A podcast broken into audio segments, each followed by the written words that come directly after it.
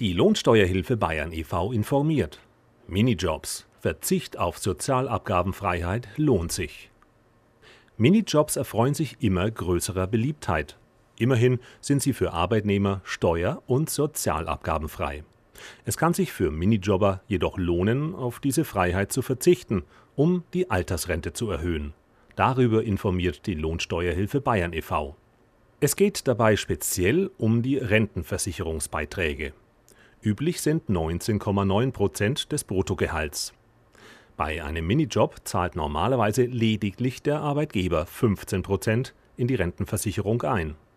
Die Differenz von 4,9 Prozent kann ein geringfügig Beschäftigter selbst tragen und sich damit eine höhere Altersrente sichern. Bei einem Monatsverdienst von 400 Euro müsste er 19,60 Euro im Monat aufbringen.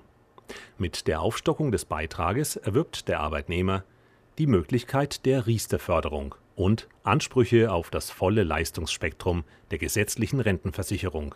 Dazu gehören unter anderem die Ansprüche auf Rente wegen Erwerbsminderung und die vorgezogene Altersrente sowie Ansprüche auf Kuren.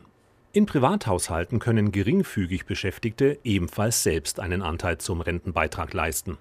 Allerdings liegt der Eigenanteil bei einem 400-Euro-Job in diesem Fall bei 59,60 Euro pro Monat. Grund ist der geringe Pauschalbetrag von 5 Prozent, den der Arbeitgeber zur Rentenversicherung beiträgt.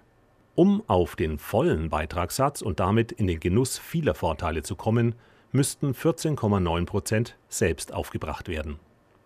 Darüber hinaus gibt es weitere Vorteile, wie die Lohnsteuerhilfe Bayern e.V. berichtet.